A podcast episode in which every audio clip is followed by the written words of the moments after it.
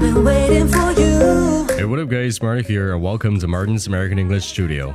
哎，如果你去了一个 party，感觉十分的冷清，需要暖暖场，那你会怎么说呢？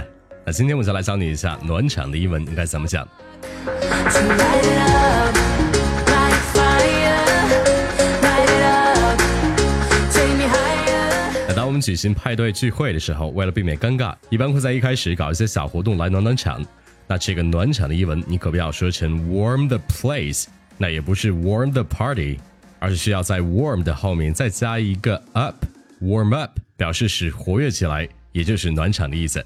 那比如说你去了一个 party，感觉这个 party 啊特别的冷清，那你想说，哎，咱们来点活动活跃一下气氛，暖暖场吧。那英文可以这么说：Let's warm up this party with a little action。Let's warm up this party with a little action. 哎，那此外，warm up 还可以表示热身或者是机器的预热。那比如说，我们运动之前得先做点热身训练才行。那这句话的英文可以这么说：Let's do some exercises to warm up a bit. Let's do some exercises to warm up a bit.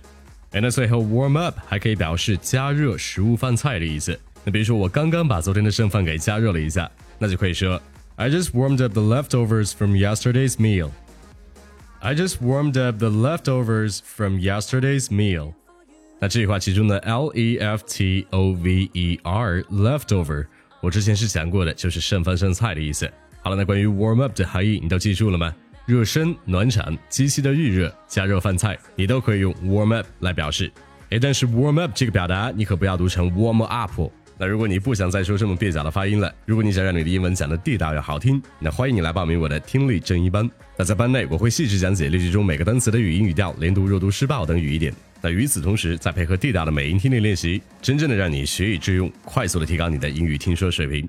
那此外，我会亲自对你的语音作业每天三次，一对一批改，迅速定位你的突破点，让你学英文的过程事半功倍。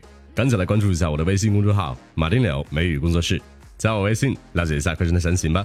Alright, that's about it. Thanks for listening. Until next time, love you guys. Peace.